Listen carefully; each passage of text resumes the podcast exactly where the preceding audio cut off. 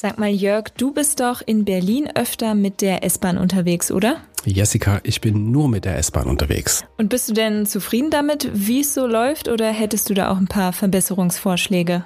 Eigentlich bin ich ganz zufrieden. Es könnte ab und zu mal ein Zug mehr auf der Strecke fahren, vor allem zu den Stichzeiten, wo die Leute nach Hause oder beziehungsweise zur Arbeit wollen, wird es ganz schön voll. Dann habe ich jetzt eine gute Nachricht für dich, denn Berlin und Brandenburg wollen das Angebot bei der S-Bahn in den nächsten Jahren tatsächlich noch ausweiten und auch verbessern. Und was da genau geplant ist, das schauen wir uns jetzt an.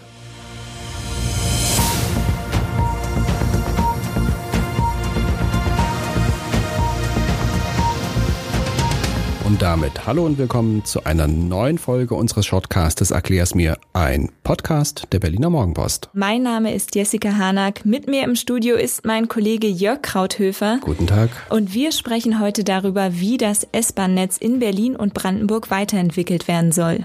Was sind denn die grundsätzlichen Ziele für den Ausbau des S-Bahn-Netzes? Also, das wird jetzt ein bisschen länger. Es geht zum einen darum, die Kapazitäten im Schienennetz zu erhöhen, damit mehr Züge fahren können. Außerdem soll es auf Verbindungen ins Umland mehr 10-Minuten-Takte geben und die Länder und die Deutsche Bahn wollen auch die Pünktlichkeit und die Zuverlässigkeit der S-Bahn verbessern. Weiter geht es mit Plänen für neue Strecken oder die Reaktivierung von alten Trassen und das war's noch nicht nicht. Es sollen auch neue Bahnhöfe in Ortsteilen ergänzt werden, die besonders stark wachsen, zum Beispiel an der Charlottenburger Chaussee oder am Kamenzer Damm. Insgesamt sind innerhalb des großen Infrastrukturprojekts I2030 35 Einzelvorhaben für die S-Bahn geplant. Du sprichst das Thema Pünktlichkeit an. Äh, wie hat sich diese denn zuletzt entwickelt? In den ersten Monaten des Jahres hat sich die Pünktlichkeit der S-Bahn im Vergleich zum Vorjahr tatsächlich etwas verschlechtert. Zwischen Januar und April 2022 lag der Pünktlichkeitsgrad im S-Bahn-Gesamtnetz durchschnittlich bei knapp 95,9 Prozent. Im Vergleichszeitraum in diesem Jahr betrug er im Schnitt nur rund 94,3 Prozent. In der Statistik gelten übrigens auch Züge noch als pünktlich, die eine maximale Verspätung von 3 Minuten und 59 Sekunden haben. Wie sollen denn nun aber die ausgegebenen Ziele konkret erreicht werden? Für die Pünktlichkeit auf der Ringbahn, du hast ja die Ringbahn schon angesprochen, sind zum Beispiel zusätzliche Bahnsteigkanten geplant. Die sollen helfen, wenn ein Zug defekt ist, weil der dann leichter ausgetauscht werden kann. Für zwei neue Bahnsteigkanten an den Stationen Halensee und Westend werden jetzt Ingenieurbüros beauftragt, die bis circa Mitte 2025 eine Vorplanung erarbeiten sollen. Ein Vorhaben wurde aber auch erstmal zurückgestellt. Das betrifft die Erweiterung der Station Messe Nord. Wie sieht es bei den 10 Minuten Takten ins Umland aus? Das ist ja gerade für Pendler ziemlich wichtig.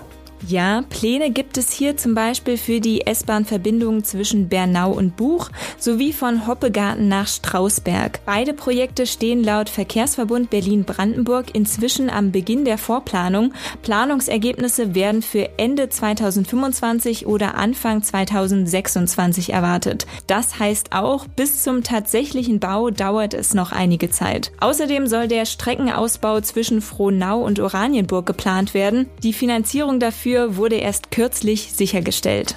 Die beliebte Frage zum Geld, was kostet das Ganze? Im Moment geht es vor allem darum, die weitere Planung der Vorhaben zu finanzieren. Dazu haben die beiden Länder Berlin und Brandenburg kürzlich eine neue Finanzierungsvereinbarung über 80 Millionen Euro unterzeichnet. Weil vorher schon andere Vereinbarungen geschlossen wurden, stehen nun insgesamt 147 Millionen Euro bereit, um das S-Bahn-Netz in der Region weiterzuentwickeln.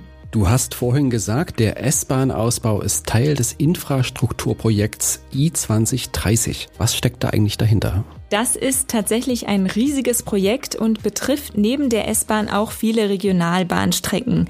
Bis zu 200 Kilometer Strecken sollen dabei reaktiviert, neu oder ausgebaut und bis zu 100 Stationen erweitert werden oder neu entstehen. Bei dem Projekt arbeiten Berlin, Brandenburg, Deutsche Bahn und der VBB zusammen, die so auf die wachsende Bevölkerung reagieren und mehr Pendler vom Umstieg auf die Bahn überzeugen wollen. Das Ganze ist natürlich mit erheblichen Kosten verbunden. Für Planung und Bau wird mit 10,6 Milliarden Euro kalkuliert. Und dauern wird das Projekt auch noch eine Weile, sicherlich bis Mitte oder Ende der 2030er Jahre. 10,6 Milliarden Euro sind eine ganze Menge. die da investiert werden. Das stimmt, aber wenn man die Mobilitätswende in der Region vorantreiben will, dann muss man wahrscheinlich auch ordentlich investieren, um denn die notwendigen Angebote zu schaffen. So sieht's aus.